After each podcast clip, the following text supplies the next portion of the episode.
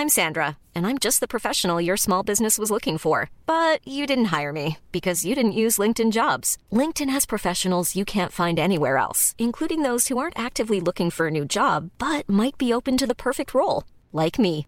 In a given month, over 70% of LinkedIn users don't visit other leading job sites. So if you're not looking on LinkedIn, you'll miss out on great candidates like Sandra. Start hiring professionals like a professional. Post your free job on linkedin.com/people today.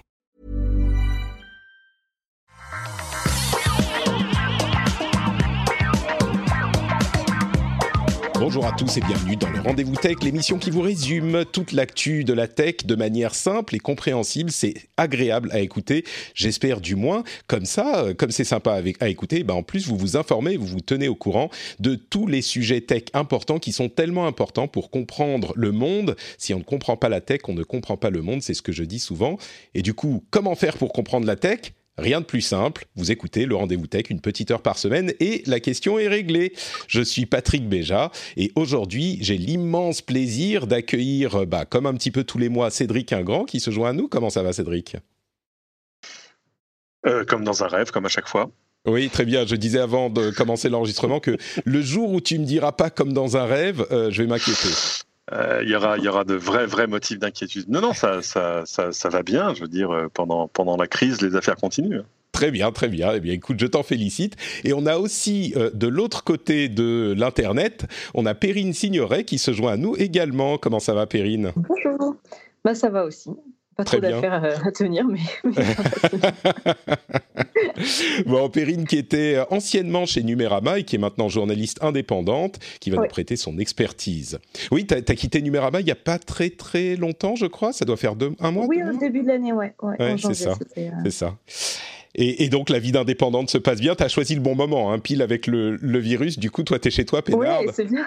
Je peux rester euh, cloisonnée chez moi, j'ai pas trop d'inquiétude. Tu, es- tu es déjà en, tu es déjà en confinement volontaire. Oui, je suis, en, je suis en quarantaine euh, à vie. On est, ouais, les indépendants, c'est notre lot. Je connais bien ça aussi. Bon, bah merci. avantage. Merci à tous les deux d'être là. On va parler de Twitter et de ses fleets, de ses stories. On va parler d'Uber et de déci- décisions de justice par rapport au statut des employés. Ça commence enfin à se concrétiser, tout ça. On en parlait depuis un moment. Euh, une chose dont on ne va pas parler, enfin pas beaucoup, c'est le coronavirus, justement. J'ai genre 25 euh, articles que j'ai retenus de mes centaines d'articles euh, que je passe en vue toutes les semaines, 25 sur le coronavirus. Je vous rassure, moi j'ai atteint le stade 3 de la saturation, donc euh, on va faire une émission quasiment coronavirus free. Euh, je crois que c'est inévitable d'en parler un petit peu, mais on va faire de notre mieux. Et avant de nous lancer dans les euh, possibilités de changement du réseau Twitter, qui est quand même assez euh, ronflant ces dernières années, euh, je voudrais remercier quand même les auditeurs qui soutiennent l'émission, les patriotes, qui vont sur patreon.com slash rdvtech pour vous permettre d'apprécier cette émission gratuitement. Il y a Delta Coche, Anthony Ma- Magnin, Jérémy Viali, ou Viailly plutôt, Yann Valkoviak, Frédéric Lecoq, Stéphane Vulck, Mansuy Dejean, Nicolas Carré, Judy Kael et Stomp the Rules en majuscule euh, qui me donne une inspiration pour cet épisode. Je pense qu'on va stomper les rules tous ensemble pour ce rendez-vous tech. Et donc, euh, merci à vous tous et merci à tous ceux qui soutiennent l'émission. Et on se lance dans le premier sujet qui est Twitter et les fleets. Alors, qu'est-ce que c'est que fleets Les fleets, c'est euh, un terme anglais qui veut dire en fait passager, fleeting thoughts, des, des, des euh, idées passagères, des pensées passagères, qui est une nouvelle fonctionnalité qui est en test au Brésil pour Twitter et qui est en fait une implémentation du euh, format des stories qui est extrêmement populaire depuis de nombreuses années, depuis qu'il a été inventé par Snapchat. Et pour ceux qui ne savent pas ce que sont les stories, il y en a parmi vous, je, le sais. Euh, je vais expliquer rapidement ce dont il s'agit. On se plaint parfois que je parle trop dans ces émissions. J'en suis sincèrement désolé, j'essaye de faire mieux, mais le truc c'est que j'essaye toujours de bien expliquer pour tous ceux qui écoutent l'émission, y compris ceux qui connaissent pas les bases des sujets, de manière à ce que les débats qu'on a ensuite puissent être euh, intéressants pour eux aussi. Donc c'est pour ça parfois que je parle un tout petit peu plus que les autres, et puis aussi un peu peut-être parce que j'aime bien m'entendre parler. Ça, c'est le truc que je n'ose pas avouer. Mais donc, euh, ces flits, de quoi il s'agit? Le format Stories, c'est des images qui peuvent être designées de manière assez complexe et euh, de manière surprenante. Elles sont très versatiles et très propices à la créativité. Et donc, c'est des images qui s'affichent une image plein écran et qui n'est disponible que pendant 24 heures. Au bout de 24 heures, elle disparaît et on ne peut plus jamais la voir. L'autre caractéristique importante des stories, c'est que il n'y a euh, euh, ni like, ni réponse, ni rien. C'est une communication qui est un vers plusieurs, mais il n'y a pas vraiment de retour. Alors il y a des petites exceptions à ce que je dis là. Bien sûr, on peut faire une capture d'écran pour euh, capturer l'image, c'est évident. On peut ensuite utiliser la stories pour la rediffuser si on a été mentionné dans cette story, etc., etc. Et donc au final, ce que ça donne, c'est que pour chaque compte, on a des, euh, une série de stories qui s'affichent pendant 24 heures. Si on en fait plusieurs euh, pendant ces 24 heures, ben, on va pouvoir euh, voir les nombreuses stories que la personne a faites, mais elle ne reste que 24 heures. Donc voilà en gros pour les stories. Et la réaction principale que j'ai eue quand j'en ai parlé un petit peu sur Twitter, c'est une réaction de personne de Twitter qui ne connaît pas vraiment ce format, qui est, si je suis méchant, je vais dire, c'est des vieux qui disent, bah, ça sert à rien, c'est un truc de jeune. Euh, quand je dis des vieux, c'est peut-être euh, moi aussi que j'inclus dans ce groupe. Mais si je suis gentil, c'est surtout que euh, beaucoup de gens ne comprennent pas l'utilité de ce format et surtout pensent qu'il n'est pas adapté à Twitter. Moi, j'ai une opinion qui est un petit peu différente sur ce sujet. j'ai récemment utilisé pas mal Instagram et je suis pas tombé amoureux du format Stories, mais je trouve qu'il y, qu'il y a un vrai intérêt. Et dans le cas de Twitter, c'est un format qui pourrait faire beaucoup de bien au réseau je crois, parce que c'est un format qui a moins de pression. Euh, la pression de euh, dire quelque chose en texte uniquement et de s'attendre à des réponses, des réponses parfois agressives. Donc là, on n'a pas la, pression de dire quelque chose d'intelligent, c'est juste un truc passager qu'on va envoyer pour euh, juste pour le plaisir.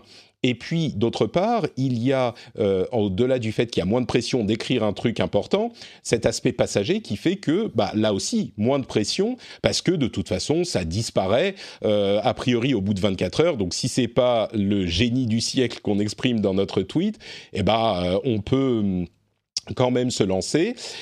Et du coup, ça encourage les gens à plus utiliser le format et la plateforme. Et en plus de ça, l'aspect euh, éphémère, pas de réponse, rend la toxicité, qui est un des gros, gros, gros problèmes de Twitter, la toxicité un petit peu moins euh, présente. Moi, je, dirais beaucoup moins présente, mais je crois que Perrine pourra me rétorquer le contraire dans un instant.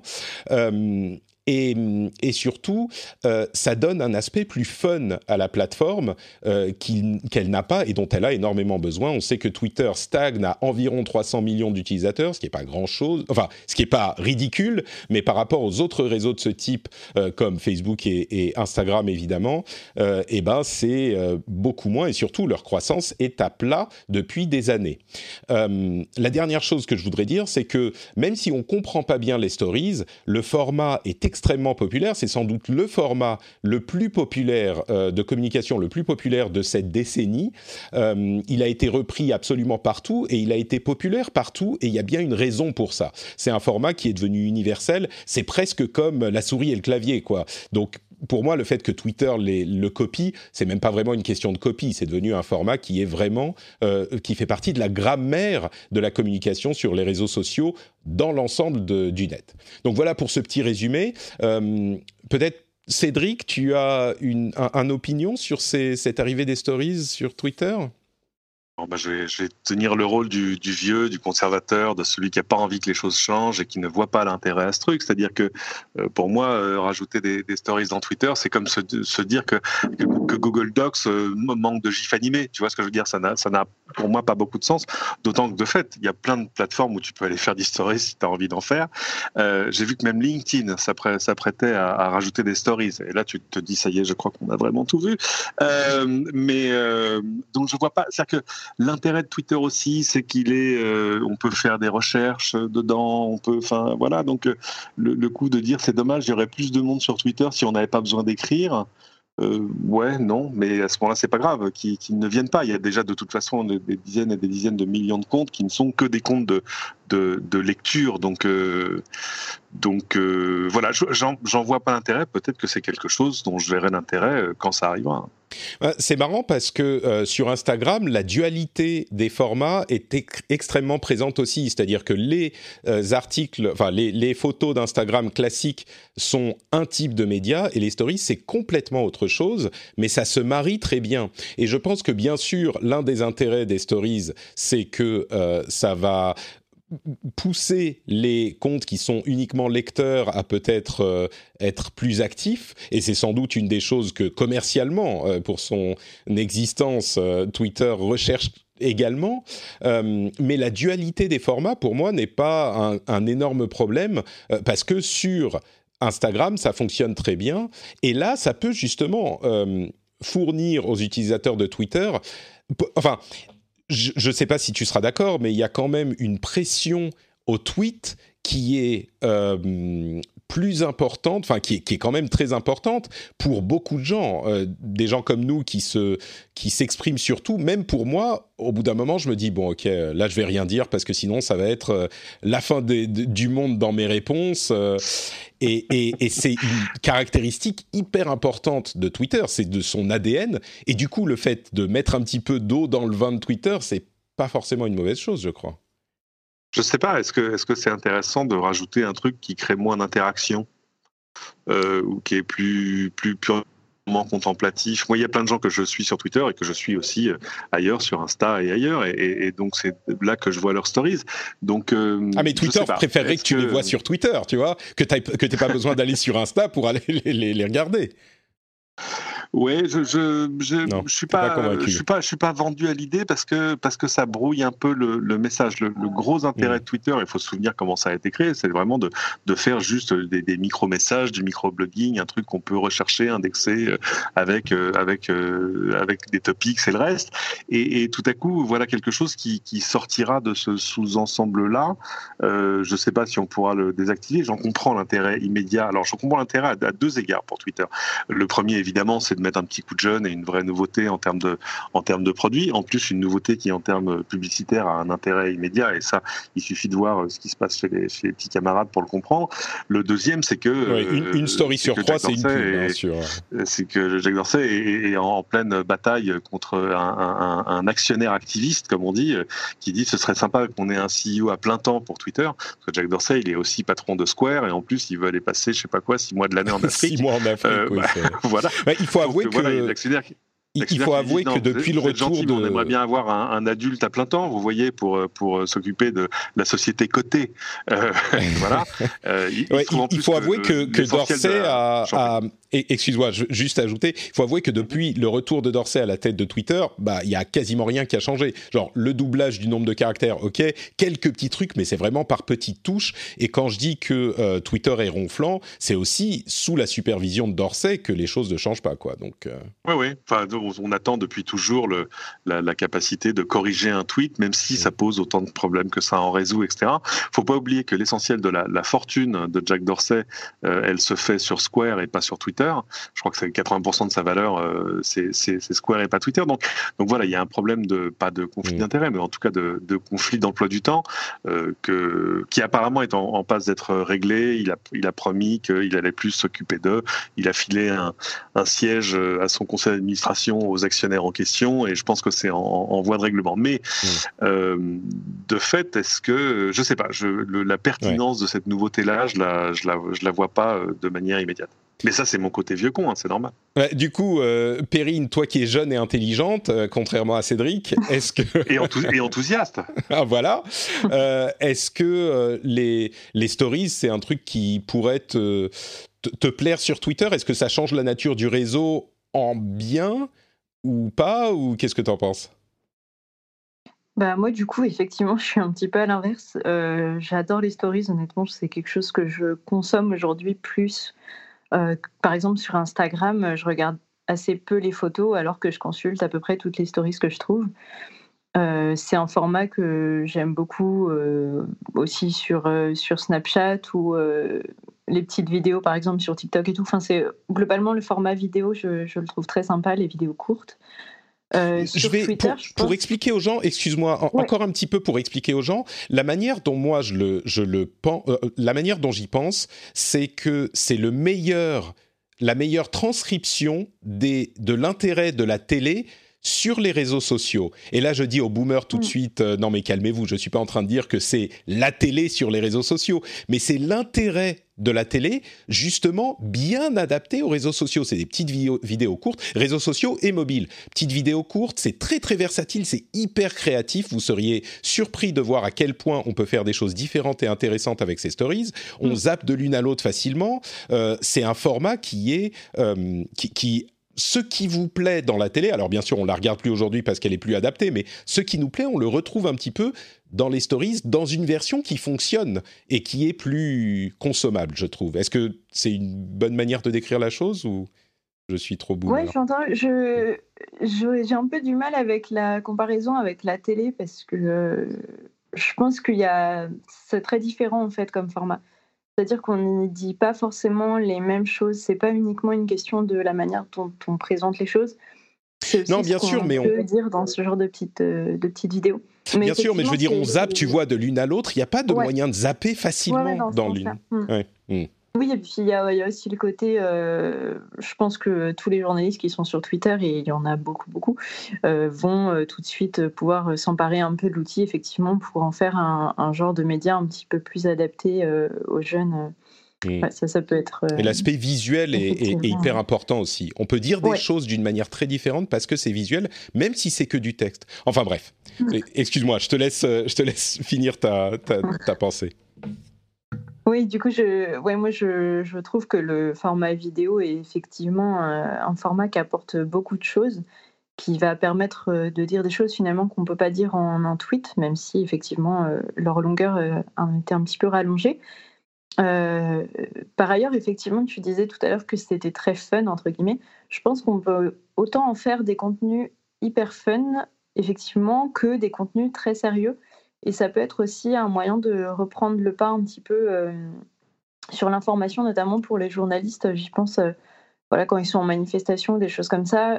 en général, c'est plutôt des particuliers qui vont prendre des vidéos un peu courtes et les publier avec euh, pas toujours assez de vérification malheureusement.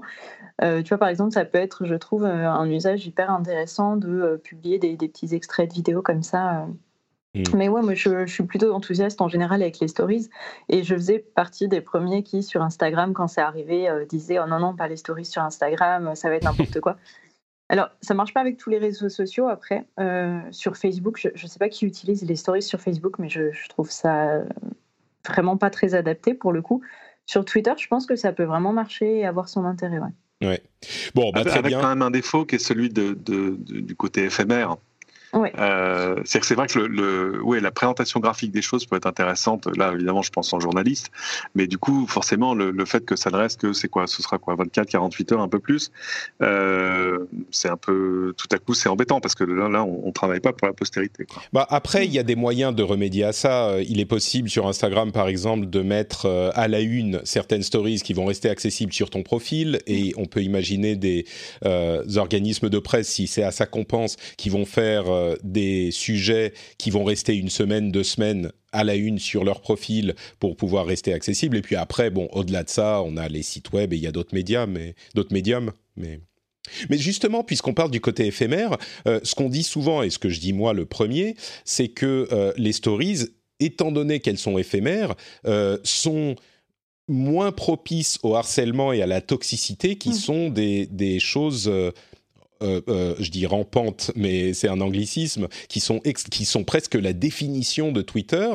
Euh, mais bon, moi, je suis quand même dans une catégorie sociale relativement privilégiée. Est-ce que tu as la même vision de cette caractéristique des stories, Perrine?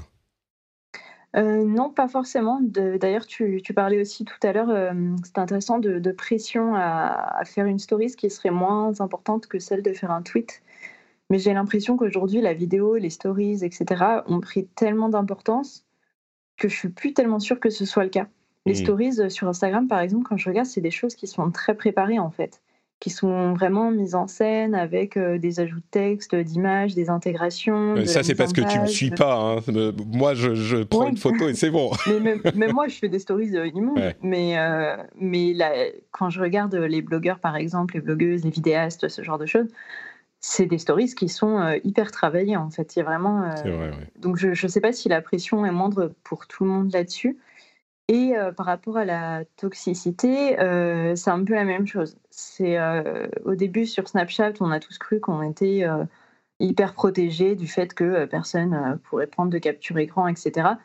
il s'avérait qu'il y a plein de petits tips pour réussir à prendre des captures écran en faisant diverses manipulations. Il y a des applications qui se sont développées sur ce marché-là. Du coup, en fait, on sait aujourd'hui garder des images de Snapchat. Et le problème, c'est que pour moi, la toxicité, en fait, elle est encore plus forte, paradoxalement. Ah, carrément, encore plus forte? Ouais. Ben, je trouve qu'en fait, on se sent tellement protégé par ce côté éphémère, ça va disparaître, qu'on se permet peut-être de poster des choses qu'on posterait jamais ailleurs. Je suis pas sûre que des nudes qui sont envoyés sur Snapchat, on les aurait postés en photo sur Instagram. Hmm. Mais ça, est-ce que c'est pas un problème d'éducation plutôt? Un petit peu des deux, ouais, je pense. Oui, effectivement, il, clairement, il y a un manque euh, d'éducation aux médias, aux réseaux sociaux, au risque que ça peut poser. Euh, je sais qu'il y a des associations qui travaillent là-dessus, mais euh, il y a encore beaucoup, beaucoup à faire et j'ai l'impression que même les établissements scolaires sont un petit peu dépassés par, par tous ces nouveaux phénomènes qu'ils ne mmh. comprennent pas forcément. Mais, mais le problème, c'est que l'éducation, ça va mettre du temps à être être mis en place. Et en attendant, les, les gens ne se rendent pas forcément compte du, du, fait que malgré le côté éphémère, il y a de réels risques au niveau du harcèlement, au niveau des captures écran, de la rediffusion de ces images. Euh, ce genre de choses. Mais alors, si je change un tout petit peu la manière dont j'explique les choses, euh, pour la question du harcèlement avec les, les des données qui seraient euh, conservées alors qu'on pensait qu'elles étaient mmh. éphémères, donc ça c'est un aspect effectivement qui est peut-être pas valide pour la question de la toxicité, mais au-delà de ça, la toxicité de Twitter vient aussi du fait que quand on exprime une opinion, on a euh, potentiellement une horde de euh, personnes plus ou moins trollesques qui vont venir vous asséner sur la, sur la tête leur savoir et leurs euh, contradictions cet aspect, quand même, il n'est pas présent dans les stories. et c'est beaucoup plus contrôlable. Et ça, c'est peut-être antithétique avec l'essence de Twitter qui est justement une conversation, mais c'est quand même quelque chose qui réduit la toxicité de cette partie du réseau, non? Sur ce point, on, est, on peut tomber d'accord Je pense que ce serait plus contrôlable si on pouvait faire en sorte que tout ça reste dans les stories. Malheureusement, ce n'est pas vraiment le cas. Si mm. euh, quelqu'un dit quelque chose dans une stories qui pose problème et que, euh, ou qui pose pas problème d'ailleurs, mais qu'elle se fait harceler à cause de ça, euh, en fait, les personnes vont juste prendre des captures écran et changer le format, ou les reculer dans leurs propres stories, ou les mettre en image fixe. Oui, sur le réseau Twitter tout court. Ouais, tu, donc, du coup, tu vois une story euh, sur laquelle tu as un truc à dire, tu, la, tu fais une capture d'écran, tu la poses en tweet, qui est euh, bah, la, chambre d'à côté, puisque c'est toujours sur Twitter, et donc les personnes vont pouvoir tomber avec un hâte du euh, compte qui a posté la story d'origine, et donc les, les, on va pouvoir venir te harceler exactement de la même manière. Oui, et encore une fois, je trouve ça encore pire dans le sens où, du coup, on est un peu dépossédé de son contenu. C'est-à-dire qu'à partir du moment où c'est plus nous qui avons publié euh, la photo, c'est très compliqué d'aller expliquer euh, à Twitter ou à un autre réseau social qu'on se fait harceler, que c'est bien de nous dont il s'agit sur le compte de telle personne et qu'il va falloir agir aussi là-dessus. Si c'est sur ma photo que je me fais harceler, ça sera en général plus facile à signaler. Bon, d'accord. Bah écoute, merci de briser mes rêves, Perrine, c'est très sympa. Euh... J'ai l'espoir que ça n'arrive pas, mais bon, on connaît Twitter. Oui, bien sûr, bien sûr. Bon, d'accord. Bon, disons que moi, je reste. Euh, on va dire, je vais rester positif et je reste, je hmm. garde l'espoir que ça soit quand même un ajout intéressant pour Twitter, mais on va dire que je, n'ai plus l'illusion que ça va euh, résoudre tous ces nombreux problèmes qu'a le réseau. Oui, pas forcément. Je trouve que c'est une bonne chose, honnêtement, et ça résoudra peut-être quelques soucis, mais c'est pas une solution miracle au D'accord. Bon, très bien. Bah, merci pour euh, cette euh, longue discussion sur les stories de Twitter et leur importance. Encore une fois, euh, ce format est un format important pour le web, donc je suis curieux de voir ce que ça va donner dans sa version Twitter.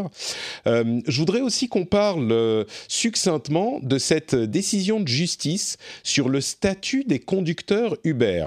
Alors, c'est une, c'est une décision qui est en cours de cassation, donc c'est pas la première fois que la décision est prise.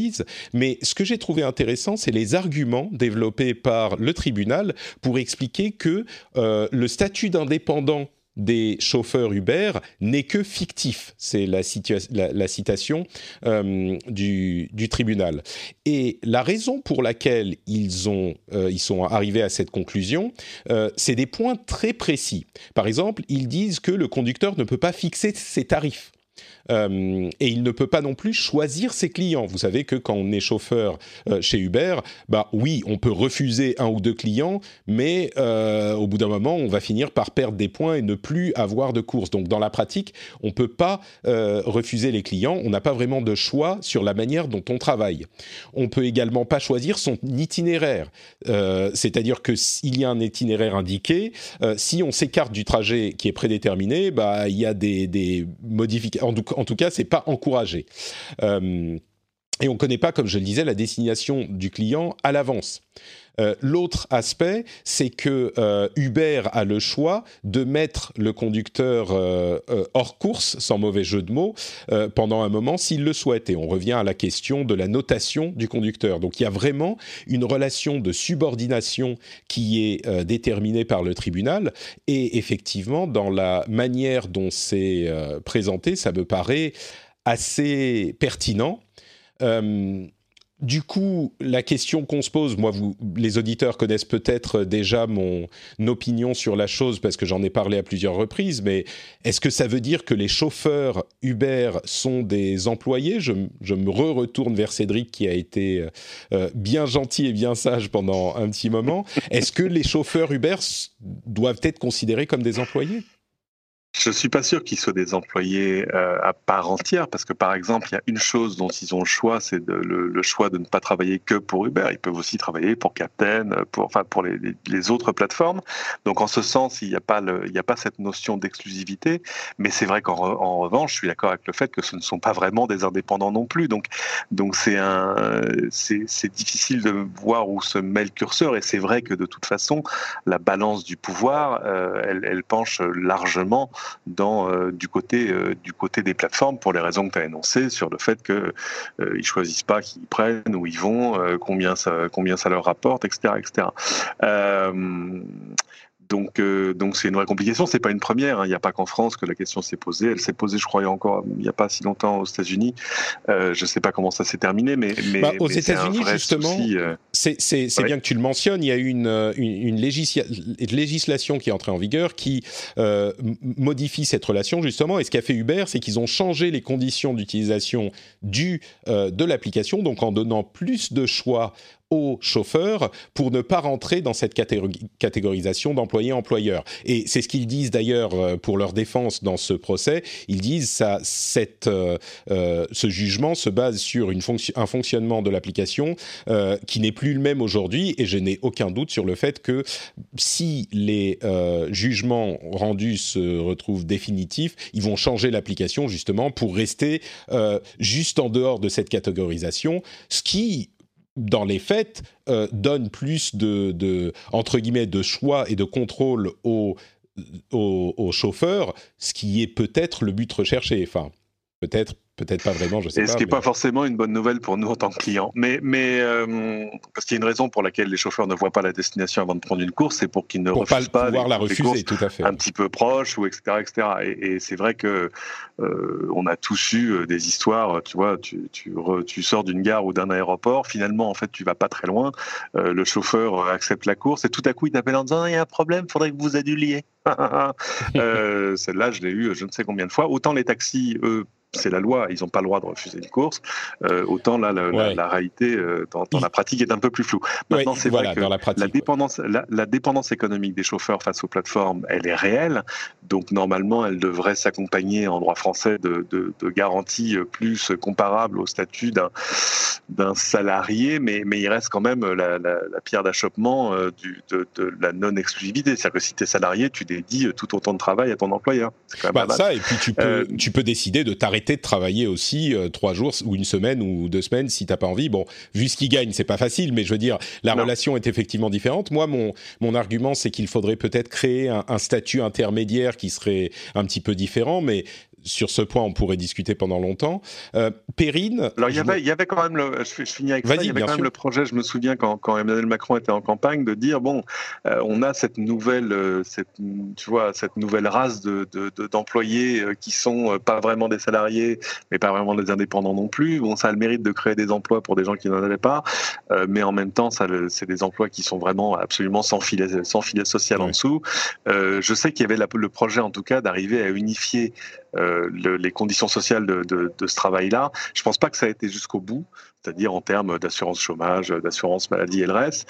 Euh, donc c'est vrai que c'est un, une vraie complication et c'est des choses qui s'étendent. Alors je veux dire, ça va quand même bien au-delà du beurre. On va pas encore reparler de, de, nos paroisses respectives avec Perrine, mais il y a, il y a des il y a des médias euh, qui te font travailler comme journaliste sous un statut d'auto-entrepreneur. C'est quand mm. même, on rentre dans les vilains petits secrets d'une.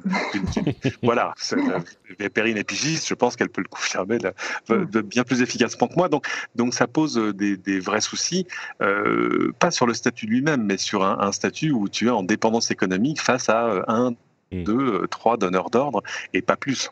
et, ça, il va falloir le régler d'une manière ou d'une autre. J'ajoute qu'il y a effectivement euh, une, euh, une, question d'assurance qui est maintenant euh, payée par Uber suite à des différentes problématiques et législations qui ont été mises en place en France. Donc je sais je sais pas exactement de quelle assurance il s'agit, mais il y a une part d'assurance qui est payée par Uber pour ces conducteurs, si je ne m'abuse. Je crois bien ne pas me tromper sur cette question. Donc il y a une peut-être un début euh, de changement qui a été fait à ce niveau. Euh, Perrine, toi, tu es dans le camp euh, indépendant ou dans le camp employé ou le camp entre les deux? Est-ce que tu as un autre éclairage à apporter là-dessus? Ben, Je crois que je suis aussi un petit peu dans le camp de l'entre-deux. C'est-à-dire qu'aujourd'hui, clairement, les, chauffeurs ont besoin, je pense, d'un petit peu plus de garantie de la part d'Uber, notamment au niveau de leur sécurité, au niveau de sécurité financière et physique, par exemple. Euh, effectivement, laisser complètement indépendant, je trouve que ça peut aussi euh, mener à des dérives. Euh, je repense au mouvement qu'on a vu sur les réseaux sociaux Uber c'est over, qui était un hashtag en fait qui a été créé par des femmes qui avaient été victimes d'agressions sexuelles ou de viols ou de harcèlement dans leur course Uber.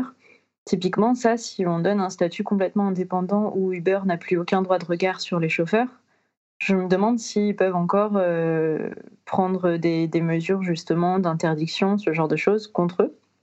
Je ne sais pas du tout dans, quelle mesure ça peut se faire. Euh, ce que tu veux dire, euh, excuse-moi, pour, pour, pour m'assurer que je comprends bien, tu veux dire que dans le cas où euh, on pousserait Uber à donner encore plus d'indépendance aux chauffeurs, ça pourrait faire en sorte qu'ils se lavent les mains de ce qui se passe dans les courses, pendant les courses, et du coup qu'il n'y ait plus de gestion générale de, de, ces problèmes au niveau d'Uber. Il dirait, ah ben non, les chauffeurs, ils sont indépendants, nous, ça ne nous regarde pas, quoi. Bah, J'ai peur de ça, en tout cas, oui c'est une crainte euh, que, que j'espère légitime, mais je ne sais pas vraiment comment ça se passerait euh, en, soi, mais, euh, mais c'est une crainte que j'ai. Et à l'inverse, c'est vrai que quand je vois par exemple, quand, quand on prend un Uber, je ne sais pas si, vous avez, si ça vous est arrivé, mais souvent ils ont plusieurs smartphones sur le tableau de bord et ils travaillent avec plusieurs applications. Donc je ne sais pas si je sais pas s'ils le font juste parce que justement simplement utiliser Uber n'est pas assez rentable, ou si c'est plutôt par choix, peut-être qu'il y a un mix des deux, ça dépend des personnes. Mais euh, voilà, faudrait euh, faudrait aussi voir hmm. par rapport. Non, c'est aussi parce que c'est aussi parce que certaines des plateformes vont avoir des incentives pour les chauffeurs à un moment précis, ou par exemple euh, il va y avoir tout à coup, tu vois, une surtarification à un moment et à un endroit. Bref, c'est de, de l'opportunisme et c'est normal. Ce qui est intéressant, c'est que ce, ce statut indépendant, il a même des, quelques inconvénients pour Uber. C'est-à-dire que quand un chauffeur est mal noté, le seul choix d'Uber, c'est finalement de le retirer de la plateforme. Euh, et je sais que euh, Uber avait exploré des, des idées en disant mais c'est vrai que peut-être qu'il y a des gens qui ont, qui ont besoin d'être d'être formés, pas juste à conduire une voiture, mm. mais à interagir avec le client, etc. Euh, le problème, c'est qu'Uber peut pas vraiment faire former des indépendants parce que ça voudrait dire qu'ils les traitent comme des salariés. Euh, donc, euh, donc là aussi, bon, je pense que le, le, le premier intérêt d'Uber, c'est de, de garder ces gens dans une indépendance euh, toute relative, euh, ce qui lui donne évidemment beaucoup plus de liberté quant à leur statut et à ce qu'ils peuvent faire avec. Mais, mais, mais est-ce qu'il faut inventer un statut intermédiaire ou est-ce qu'il faut décider qu'à partir du moment où tu dédies l'essentiel de ton temps de travail à un employeur, que ce soit en auto-entrepreneur ou pas, ça devient ton employeur et tu deviens son salarié Ouais, ce, ce débat-là, il n'est pas clos. Enfin, en tout cas, apparemment, si, il est clos pour la Cour de cassation. Bon, bah très bien. Merci à tous les deux pour vos analyses. Euh, je vais juste faire une toute petite remarque rapide sur cette série qu'on a vue. Sur, c'était, oh là là, je, je sais plus, c'est France euh, Télévisions, euh, Les Invisibles. Euh, c'est France TV slash, c'est ça. Les enquêtes euh, sur les Invisibles que vous avez été nombreux à me à m'envoyer. Il y avait, j'ai regardé trois épisodes, je crois.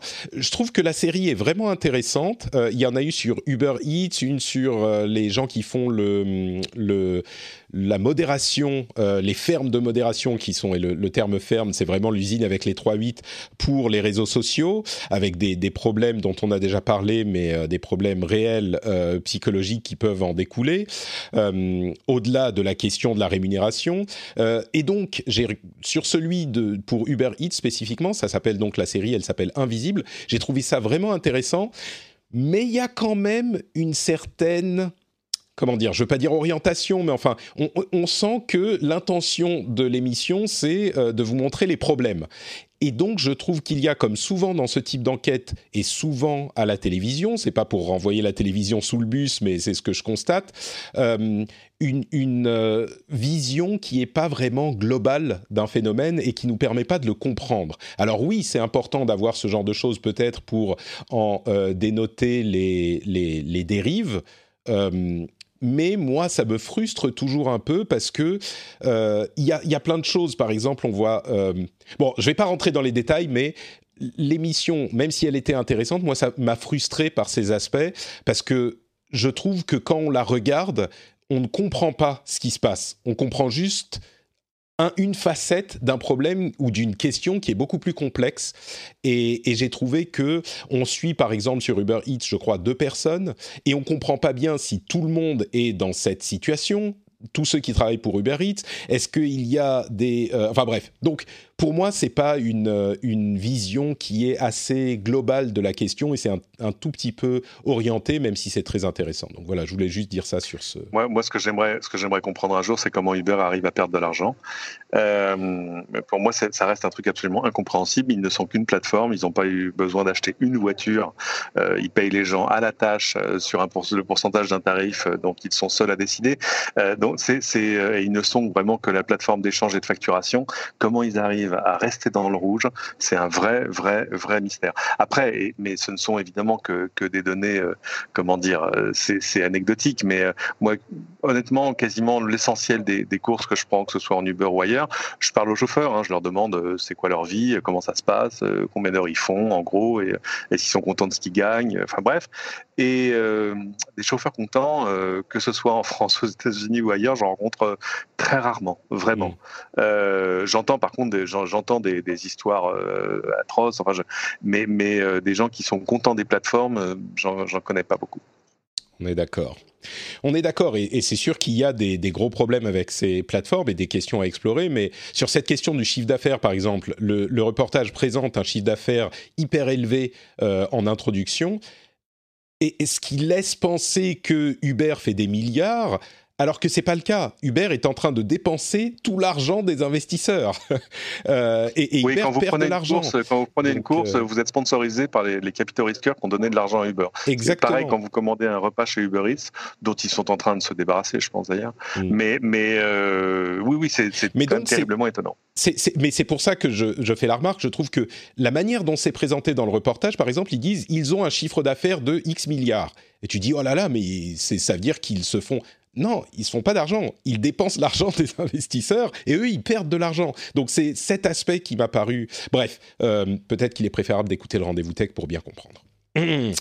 Euh, voilà pour cette petite euh, remarque sur Invisible, qui est quand même très intéressant, comme je le disais. Et puis, je vais prendre une toute petite seconde pour vous parler de, euh, de, bah de quoi? De Patreon, et vous dire que j'ai passé en revue toutes les réponses du sondage qui portait notamment sur Patreon, et que je vais peut-être, euh, sans doute même, faire des changements dans les mois à venir au niveau des récompenses, peut-être euh, en déplacer certaines, enlever certaines qui sont pas très intéressantes pour les auditeurs, en, en rajouter d'autres d'une manière un petit peu différente, et c'est quelque chose que je vais travailler dans les semaines à venir. Je vais ajouter des trucs peut-être peut-être par exemple que aujourd'hui, en fin d'émission, pour les auditeurs qui sont patriotes, vous aurez sur le euh, Patreon un petit passage de, l'émission où je vais traiter des sujets qu'on n'a pas pu traiter dans l'émission elle-même, euh, tout seul, tranquillou, après le départ des, des autres euh, animateurs, pour garder l'émission à sa durée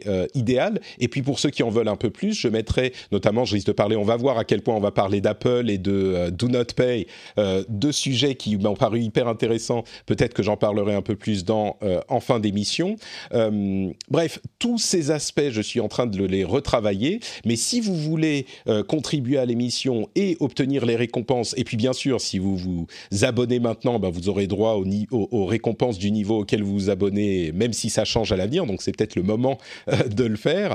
Mais quoi qu'il en soit, si vous voulez soutenir l'émission, vous le savez, c'est par patreon.com/rdvtech et c'est un, le moyen de d'aider à faire en sorte que l'émission existe. Et vous le savez, si vous ne le faites pas, euh, eh ben l'émission n'existe pas. Donc c'est hyper important euh, de pas se dire bon bah c'est bon de toute façon euh, ça va, je m'en fous, l'émission elle est là.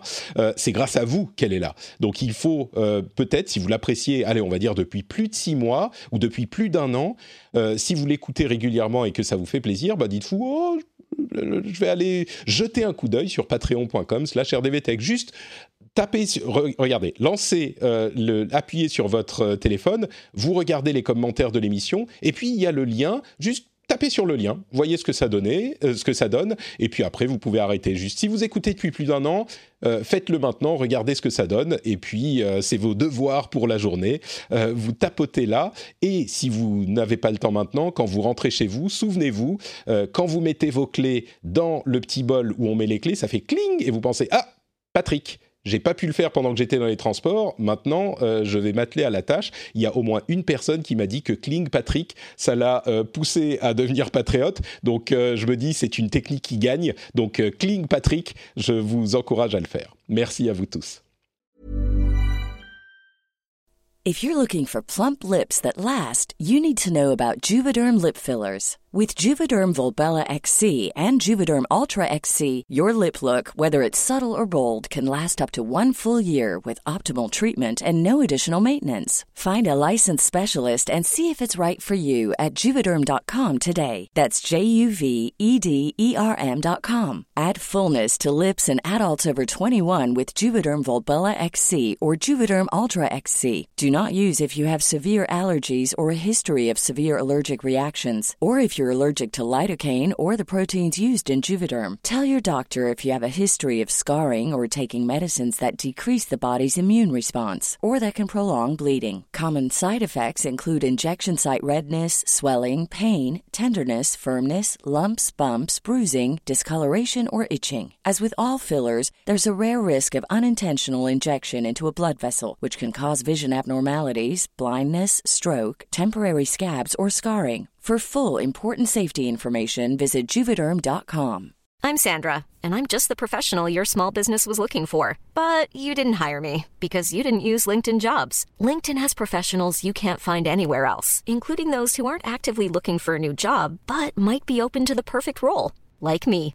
In a given month, over 70% of LinkedIn users don't visit other leading job sites. So if you're not looking on LinkedIn, you'll miss out on great candidates like Sandra. Start hiring professionals like a professional. Post your free job on linkedin.com/people today. Bon alors, les news et rumeurs, on va euh, couvrir ça, ces sujets qui sont peut-être un petit peu moins euh, euh, prompts au débat, à être débattus.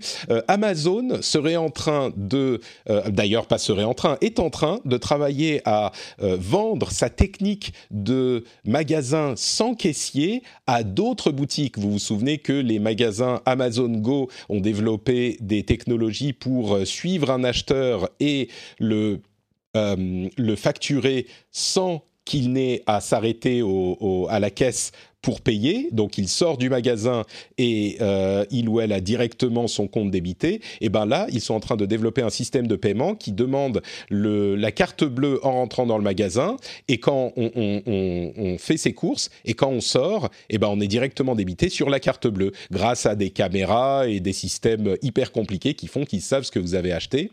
Euh, un autre sujet qui est intéressant, c'est que ByteDance, on parlait de TikTok, c'est la société qui possède TikTok, et eh ben ils sont en train de lancer un réseau social de musique, de, streaming. Euh, c'est en Inde, et donc ils se lancent dans le streaming de, musique également. Euh, et puis on a des détails sur l'arrivée de Salto en France. ça devrait arriver le 3 juin avec un abonnement qui irait, on n'est pas encore sûr, mais entre 2 et 8 euros, avec un abonnement qui ferait le live et le replay et euh, un abonnement qui ferait les exclusivités aussi, les contenus exclusifs aussi. Euh, à noter que Molotov est pas très content parce qu'ils estiment que ça fait une concurrence euh, peut-être un petit peu déloyale puisque c'est France Télévisions, TF1 et M6 qui sont derrière Salto. Donc bon, en tout cas Salto, ça se précise, ça devrait arriver en juin si c'est 2 ou 3 euros pour regarder en live et en replay, pourquoi pas? Peut-être. Euh, mais bon, sur ces trois sujets que j'ai réunis ensemble, qui sont un petit peu disparates, euh, tiens, Perrine, par exemple, est-ce qu'il y en a un qui te parle euh, plus qu'un autre? Comme on disait tout à l'heure, tu es, jeune et enthousiaste, donc je suis sûr que tout ça t'évoque un avenir meilleur, n'est-ce pas? Eh bien, pas entièrement. Moi, sur le truc d'Amazon, c'est marrant, ça me fait beaucoup rire parce que c'est quelque chose qui m'angoisse énormément.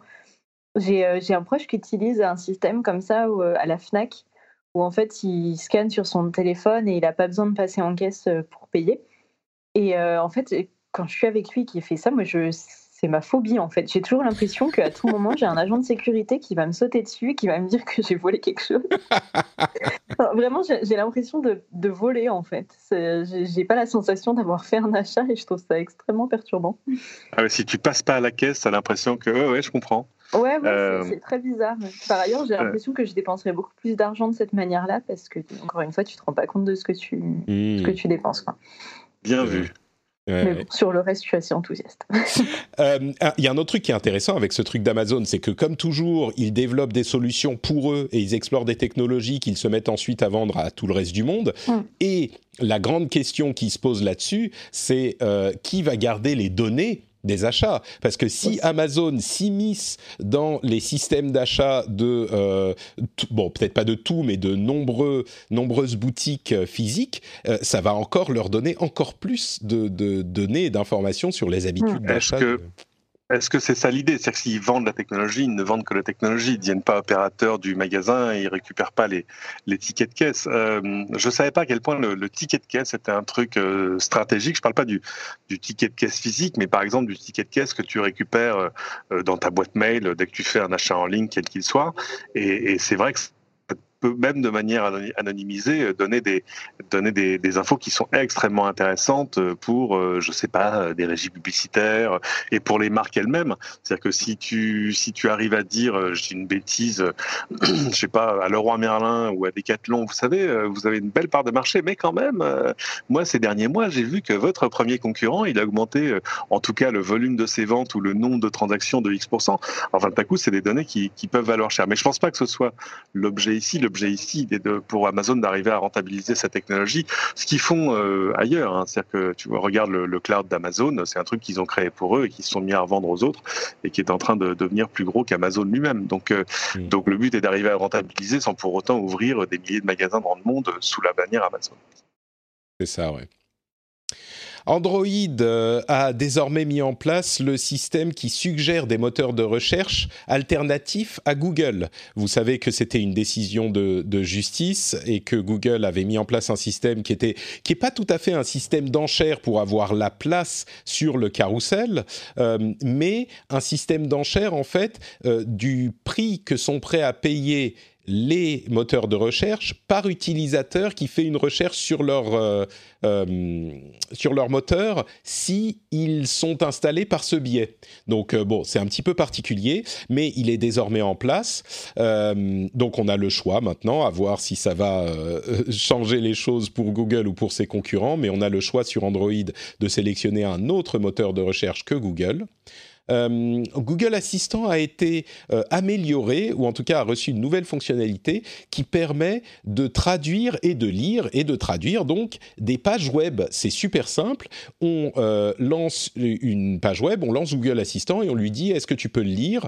Et non seulement donc il le lit à voix haute avec un langage qui est très naturel, mais en plus il peut le traduire en temps réel. Donc ça c'est quand même assez cool. Alors ça pouvait être traduit par texte directement, mais pour ça peut être sympa pour certains articles. Et euh, ils ont également ajouté une série de fonctionnalités au Pixel 4 spécifiquement, dont une fonctionnalité qui euh, reproduit en fait le Force Touch d'Apple en quelque sorte, qui euh, reproduit le fait d'appuyer fortement sur l'écran, mais uniquement en logiciel. Donc j'imagine que ça a à voir avec le, le capteur d'empreinte, d'empreinte, enfin pas le capteur, mais le capteur du, de l'écran qui va voir comment le doigt s'aplatit si on appuie fort ou un truc du genre, je ne sais pas, c'est de la, de la magie noire d'intelligence artificielle, mais euh, il le reproduit en logiciel uniquement et donc pas besoin d'avoir une partie matérielle euh, comme dans la solution d'Apple qui sont d'ailleurs en train d'évacuer. Mais s'ils avaient cette solution logicielle, peut-être qu'ils pourraient le garder sans le matériel euh, cher qui est dans les appareils. Et ils ont tout un tas d'autres fonctionnalités qu'ils ont ajoutées sur Pixel 4, mais, mais celle-là est celle qui me, enfin sur Pixel, mais celle-là est celle qui m'avait paru le plus intéressant. Je vous laisse un instant pour me dire si certaines de ces, certains de ces sujets vous, vous évoque. Euh, bah, disons qu'on sera, on sera moins surpris en passant d'un iPhone à un Pixel. Euh, c'est-à-dire que tout à coup, on aura euh, une, nouvelle convergence d'interface entre les deux. C'est pas mal. C'est assez logique et c'est vrai qu'il y a des fonctions pour lesquelles c'est intéressant. C'est toujours drôle, trop drôle de voir sur, sur iPhone les gens qui découvrent la fonction. Sais, quand tu fais un force touch sur la barre d'espace pour aller faire une édition précise d'une lettre ou d'un truc, c'est quand même beaucoup plus facile que de viser un peu à l'aveugle sous tes gros doigts pour, pour, pour, savoir où tu mets le curseur. Mais oui, bon, intéressant, mais pas, pas révolutionnaire. Ouais. Et, puis ils seront pas dépaysés, ça dépend parce que puisque Apple se débarrasse du Force Touch, euh, ils sont en train de, de, le changer pour utiliser le long press. Donc c'est pas tout à fait la même chose. Oui, c'est le 3D Touch qui devient le. Oui, c'est un peu la même chose. Oui, c'est un peu la même chose quand même, c'est vrai. Euh, puisqu'on parle d'Apple, tiens, euh, il y a euh, un rapport de Counterpoint, qui est un institut d'analyse, qui détaille les euh, les meilleures ventes de téléphones de l'année dernière. Euh, j'en ai fait un, article sur, euh, sur Instagram qui était pas mal du tout d'ailleurs, si je peux le dire moi-même. ce qui est sympa sur Instagram, c'est qu'on peut avoir des posts beaucoup plus longs que sur Twitter. Donc j'ai mis une jolie image avec quelques infos et puis plus d'infos dans, le commentaire lui-même. Mais bref, vous, vous le savez, mais peut-être que les auditeurs ne le savent pas, quel est le téléphone le plus vendu dans le monde en 2019 L'iPhone 10R. Donc l'iPhone bon marché. Euh, mais le, deuxième, c'est l'iPhone 11. Euh, c'est marrant parce qu'on en parlait à la sortie de l'iPhone 11 et je disais, ils suivent la vague de l'iPhone 10R euh, et ils font de l'iPhone 11 l'iPhone entre guillemets euh, mainstream et il n'y a pas une histoire de Pro ou de S ou de Max avec le 10R qui est le modèle bas de gamme, c'est le 11 qui est le, modèle de base qui est un peu moins cher. Je viens de dire bas de gamme, hein. c'est pas, c'est pas, non non, abordable. pas ouais, de gamme. même abordable, abordable, même abordable, je suis pas sûr que ça corresponde tout à fait. Hein dans le cadre d'Apple. Euh, en troisième position, on a le Samsung Galaxy A 50, pas S. Euh, et euh, tous ces téléphones, alors le 10R, il a 3%, le 11, il a 2,1%, et le A50, il a 1,8%. On retrouve 6 iPhones dans le top 10, ça confirme une donnée qu'on avait eue par le passé. Samsung a 3 appareils dans le top 10, mais aucun Galaxy S, un petit peu étonnant. Et le seul non Apple ou Samsung, c'est un Oppo le Oppo A5 qui est en cinquième position. Bon, on les connaît pas trop en Europe, les Oppo, enfin un petit peu, mais c'est très populaire en Chine. Euh, je ne sais pas si c'est surprenant ou pas, mais Apple garde sa domination au niveau des téléphones les plus vendus. Ce qu'il faut savoir, bien sûr, c'est que des téléphones Android, il y en a des milliers. Donc, euh, ça ne veut pas dire que c'est Apple dans l'ensemble qui vend le plus de téléphones au monde. Euh, enfin, que iOS vend plus qu'Android. Mais Apple en vend quand même beaucoup, peut-être même plus que ce que j'aurais pensé ce qui est intéressant, c'est de voir qu'il suffit que tu aies 3% des ventes mondiales pour, euh, pour que ton téléphone soit numéro 1. C'est normal, hein. enfin, je veux dire, c'est, normal. Vu la profusion, évidemment, de, modèles, on aurait pu s'attendre à ce qu'il y ait des, champions à 5%, euh, pourquoi pas 10% un jour, mais en fait, on s'aperçoit que c'est pas du tout le cas. Peut-être que ça va changer cette année, hein, parce qu'on attend évidemment, euh, alors peut-être à la fin de ce mois, mais qui peut, qui peut prédire l'avenir, même à deux semaines le, fameux, alors on l'appelle alternativement l'iPhone 9 ou l'iPhone SE2, enfin bref, le successeur de l'iPhone iPhone SE, c'est-à-dire là pour le coup un iPhone vraiment d'entrée de gamme, mais avec des, caractéristiques, pardon, des caractéristiques techniques qui rougiraient pas en termes de processeur, de mémoire, etc. etc. Euh, et celui-là, s'il était comme attendu aux alentours de 400 euros, euh, là, celui-là, il pourrait faire très très mal parce qu'en plus, il n'aurait pas, euh, comme l'iPhone 11, juste la fin de l'année pour se vendre, mais, mais 9 mois de l'année. Oui, c'est important de noter que le 11, effectivement, il a eu trois mois euh, pour se vendre sur 2019. Il est quand même eh en deuxième position. Mm. Eh et puis surtout, contrairement au Oppo A5, par exemple, il ne vaut pas 199 euros. C'est ça, oui. Oui, bah 199, euh, je crois que le, le, Oui, le Oppo A5, tu veux dire. Oui, tout à fait. Le Oppo A5, il vaut. Ah, oui. Perrine, pardon? Ouais, bon, je vous avoue avoir un 10R moi-même en fait. Ah bah voilà. Eh ben, c'est de ma faute. non, ouais, c'était un. Bah, pour le coup, pour, euh, pour chez Apple, en tout cas, je trouve que c'est un des bons rapports euh, qualité-prix qu'on peut avoir euh, dans les derniers qui sont sortis. En fait, dès que j'essayais de monter en qualité au-dessus, personnellement, ça devenait hors de prix. Et du coup, je pense qu'effectivement, c'est. En plus, c'est un de ceux qu'on trouve assez peu cher aussi d'occasion, enfin, reconditionné. Oui. Mhm. Donc euh, voilà, en général, c'est pour ça que je pense beaucoup de gens euh, ont craqué pour celui-là. Ouais, tout à fait. Bah, c'est ça, c'est un bon téléphone. Il a un bon appareil photo. Enfin, il n'a pas, euh, voilà, il, pas de, il a pas de défaut. Il a des, certaines qualités évidemment moins évidentes que celles d'un iPhone 11 Pro Max, mais, le, prix n'a aussi rien à voir. Et, et de fait, c'est des choses qui en plus encouragent à la seconde vie et au reconditionnement, ce qui est quand même une très très bonne nouvelle. Euh, bon, il y a plein de, de, leaks et de rumeurs euh, sur Apple avec lesquelles je vais pas trop vous saouler. Euh, comme je disais, peut-être que j'en parlerai un petit peu pour les patriotes en, en bonus après l'émission dans ces petits tests que je suis en train de faire.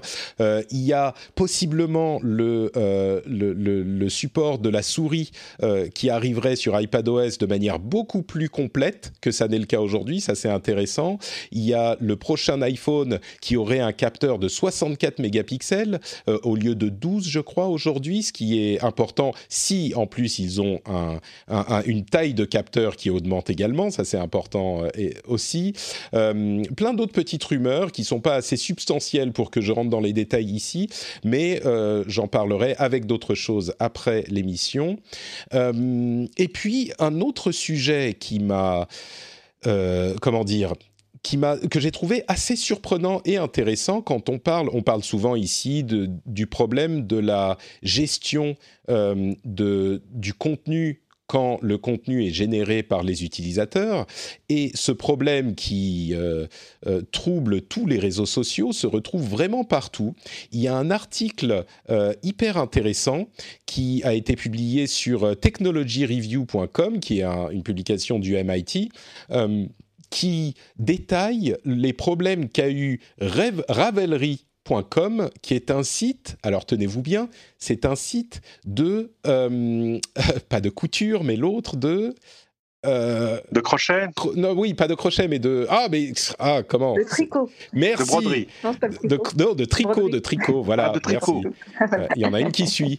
Euh, donc de tricot, qui en fait a eu un problème avec des modèles qui étaient politisés pro ou contre Trump, qu'ils ont interdit de manière assez, euh, euh, comment dire, assez stricte, et ils ont interdit les modèles contre anti-Trump, avec euh, une déclaration qui était, on va dire, comment dire Ils ont dit le, le, soutien de l'administration Trump est un soutien sans équivoque de la suprématie blanche et donc ils n'ont pas leur place sur notre plateforme. Donc c'est pas, ils ont pas fait, ils ont pas eu d'atermoiement, ils ont pas essayé de dire euh, oui, on n'est pas de politique, machin. C'était vraiment super anti. Mais du coup, ce que ça a provoqué, c'est un schisme dans cette communauté qui est euh, essentiellement faite de euh, de dames un petit peu plus âgées qui ont été se créer des euh, euh, euh, sites alternatifs, ce qui est une tendance d'ailleurs qui est pas unique à cet exemple-là. Il y a de nombreuses communautés qui ont eu le même problème et pas que sur les réseaux sociaux où l'appel à la discussion est plus fort. Et je rappelle quand même, ce que rappelle l'article lui-même, que la politisation du tricot ne date pas de cette histoire puisqu'il y avait les Pussy Hats dès 2017, euh, en rapport également avec euh, Trump. Vous, savez, vous vous souvenez de ces, ces chapeaux roses mm-hmm. et, que ça avait déjà créé des problèmes là. Donc, c'est intéressant de rappeler que dans ce type de plateforme, les, les, problèmes de ce type, enfin, de rappeler que les problèmes de ce type ne sont pas exclusifs à des plateformes de réseaux sociaux, mais qu'on peut les retrouver absolument partout. Et j'ai trouvé ça intéressant. Je, je, je savais pas que j'allais. un podcast entier. Pardon, sur, la, sur, la, sur, la, sur la politisation du tricot, oui. Des, oui. des, plateformes de tricot, je ne savais pas en me levant ce matin que j'allais entendre parler de ça. C'est euh, fascinant. Je vous encourage à aller regarder cet article. Il était très intéressant. J'en ai résumé l'essentiel, mais sur euh, Technology Review, euh, c'est hyper intéressant. Euh, deux autres petits sujets pour terminer. D'une part, le fait que l'Union européenne a trouvé un accord avec les plateformes de location courte durée comme Airbnb, Booking.com, etc., pour avoir des données sur la location courte durée, sur le marché de la location courte durée, de manière à ce que les villes, euh, les communautés, les pays puissent savoir ce qui se passe là-dedans et euh, agir en conséquence. Et c'est un accord qui est hyper important parce que c'est pas une question de, euh, en, tout cas pas directement une question de taxes ou de moyens de fonctionnement, c'est une question d'opacité des systèmes fermés. Et euh, donc l'Union européenne contraint ces organismes et ces sociétés à ouvrir un petit peu la porte pour qu'on sache la manière dont ils influencent les sociétés. On parle toujours du fait que la tech influence la société la manière dont on vit, et c'est également vrai euh, sur ce, euh, euh, dans ce domaine. Et il est important de savoir ce que, d'avoir toutes ces données. Donc c'est une chose que je félicite. Enfin, c'est une bonne chose dont on peut se réjouir, je pense. Et la dernière chose, c'est, bon, quand même, le virus. On, Mais je virus euh, pas, du tout. Euh, qu'on y Non, non, je vais juste. En fait, on va pas parler du virus, mais juste de deux éléments euh, qui, auxquels vous n'avez peut-être pas pensé dans les conséquences du virus, parce qu'on entend énormément de choses qui se répètent finalement, comme bon, toutes les sociétés permettent aux gens de travailler de chez eux, machin, il y a tout ça, et les indemnisations aux États-Unis, c'est pas garanti, mais les indemnisations sont assurées les salaires, etc. Mais un truc auquel on pense pas, c'est que toute cette gig économie, les Uber, les Uber Eats, les, euh, enfin tous les, trucs de ce type-là, eh ben eux, ils sont indépendants dans les faits. Et donc, euh, quand l'économie est par terre, il y a personne qui vient leur dire c'est bon, vous pouvez travailler de chez vous, euh, on va vous payer vos salaires quand même. Non, non, non, eux, ils sont juste dans la mouise. Euh, et c'est un aspect auquel on pense pas forcément, donc euh, qui est bon à, à, rappeler. Et il y a les applications de livraison qui ont modifié leurs options de livraison justement pour dire, vous pouvez dire au livreur qu'il peut vous laisser le paquet, euh, on parle de livraison de, différents types, hein, mais euh, ça peut être de la bouffe ou d'autres choses. Euh, vous pouvez laisser le paquet sur le palier et vous partez. Et après, nous, on va ouvrir la porte et le récupérer. Et c'est une option qui est désormais, en tout cas dans Postmates, et peut-être d'autres applications pour minimiser le, le, cas, C'est déjà le cas sur Amazon, en fait. Euh, non, mais sur Amazon, c'est toujours le cas. sur Amazon, il, te, le laisse et il s'enfuit en courant en s'assurant que tu n'as jamais eu l'occasion de signer le truc. tu peux déjà leur dire si en cas d'absence, laissez-le devant la porte, laissez-le sur la terrasse, laissez-le dans l'abri de jardin, enfin, etc., etc. Donc, donc oui, les, les, les, options pour arriver à se faire livrer des trucs sans y toucher existent déjà. Ouais. Là, c'est spécifiquement le cas pour, euh, pour éviter la contagion. Donc, euh, très clairement. je trouvais ça intéressant. Euh, bah voilà, écoutez, on arrive au, bout de l'émission. On a dépassé un tout petit peu euh, l'heure euh, prévue, mais je pense que c'était pour la bonne cause. Et j'aimerais remercier très chaleureusement, comme toujours, mes deux invités. Vous donnez également l'occasion de nous dire où on peut vous retrouver sur Internet. Cédric, à toi l'honneur. Tu es le senior de notre groupe. le vétéran. C'est ça. le canal historique. à Cédric sur Twitter et à la télé sur LCI en tout cas dans la, au moins dans la, matinale week-end euh, du samedi, 7h45 et 9h15. Voilà. Magnifique. Tu fais partie de ces gens très chanceux qui ont un hâte avec juste leur prénom. Rêvé d'en être. Je, trouve ça admirable que tu crois que c'est de la chance. c'est un rachat. Euh. on, pourrait s'en parler, mais ce, serait une, ce serait une discussion à part entière. Euh, euh, un rachat ou une euh, coercion, comme on dit en français Non, non, non, ça, ne m'a rien coûté. Mais, mais ça n'a pas que des avantages. On, s'en parlera un jour. Peut-être que tu connaissais quelqu'un quelque part. pas que des avantages, j'en suis certain. le fait d'avoir juste Cédric. Moi, en fait, au départ, j'avais, j'ai pas réussi à voir Patrick parce que j'étais un tout petit peu en retard. Pourtant, j'y étais tôt sur Twitter, hein, mais j'étais un tout petit peu en retard. Mais au final, c'est pas si mal parce que notre Patrick est devenu mon euh, pseudo absolument partout et je trouve qu'il est pas plus mal ce, pseudo. On le retient en tout cas. Euh, Perrine, est-ce que tu es Perrine sur Twitter? Non, pas du tout. Parce que moi, j'ai une, en plus, j'ai une autre journaliste qui s'appelle. Euh, en gros, on a à peu près les mêmes initiales et du coup, elle m'a volé tous mes pseudos. On a fini par se retrouver comme ça. et du coup, moi, je m'appelle Perrin ST. J'ai pas réussi à avoir Perrine. Eh bien, Perrin ST, le note sera dans les notes de l'émission. Est-ce qu'il y a un autre euh, endroit vers lequel tu veux euh, pointer les gens? Euh, non, pas spécialement. Enfin, je mets tout sur mon Twitter au pire. Euh. D'accord, très bien. Eh ben, euh, Twitter, malgré ses, maigres 300 millions d'utilisateurs, qui reste notre plateforme favorite à tous, euh, c'est mon cas également, puisque je suis notre Patrick sur Twitter. Mais, comme vous l'avez entendu à maintes reprises ces derniers temps, sur Instagram aussi, et je trouve qu'on y fait des choses hyper intéressantes également sur Instagram. Vous pouvez me retrouver là-bas sous le nom de notre Patrick, et sur Facebook aussi. Donc, je suis à peu près partout. Euh, vous pouvez également retrouver cette émission sur frenchspin.fr et euh, vous pouvez y commenter à foison si vous trouvez qu'on a dit des choses intelligentes ou pas. N'hésitez pas à le faire toujours de manière constructive. Et enfin, si vous voulez laisser des euh, sous et pas des commentaires, vous pouvez le faire sur patreon.com slash rdvtech. Kling Patrick. Voilà, on n'oublie pas. Et je vous remercie. Je remercie tous ceux qui le font déjà et tous ceux qui le feront bientôt. si vous êtes sur le flux public, bah, je vous dis à dans une semaine. Et pour les heureux patriotes, vous allez pouvoir entendre ma douce voix avec ce, test d'émission étendu que je vais faire maintenant, je pense. Donc euh, j'espère que ça vous plaira. À tous, belle journée, belle semaine et à dans une semaine. Ciao à tous.